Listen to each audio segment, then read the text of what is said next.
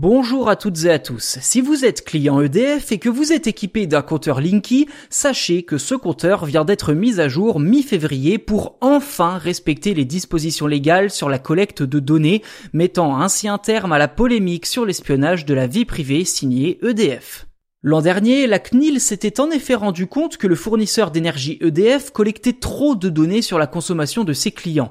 Par acquis de conscience, EDF demandait un consentement à ses usagers, consentement qui, d'après la CNIL, ne respectait pas la loi. En effet, il a été constaté qu'EDF, mais aussi Engie, recueillait par le biais d'une seule et unique case à cocher le consentement pour trois opérations distinctes, spécifiées uniquement dans les termes du contrat, à savoir l'affichage dans l'espace client des consommateurs quotidienne, l'affichage des consommations à la demi-heure et la fourniture de conseils personnalisés visant à réduire la consommation d'énergie du foyer.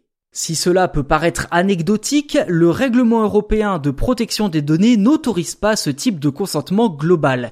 De plus, en cochant une seule et unique case, le client n'était pas suffisamment informé des conséquences de son choix.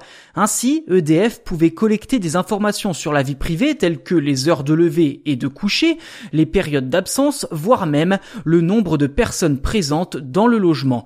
Des données très sensibles qu'EDF et Engie avaient prévu de conserver pendant 5 même après résiliation du contrat.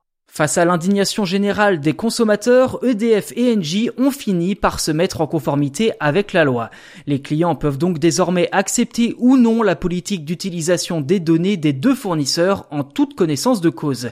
Satisfait par cette réaction d'EDF et Engie qui aura tout de même pris plus d'un an, la CNIL a décidé de clore la mise en demeure, évitant ainsi aux fournisseurs d'énergie un éventuel procès.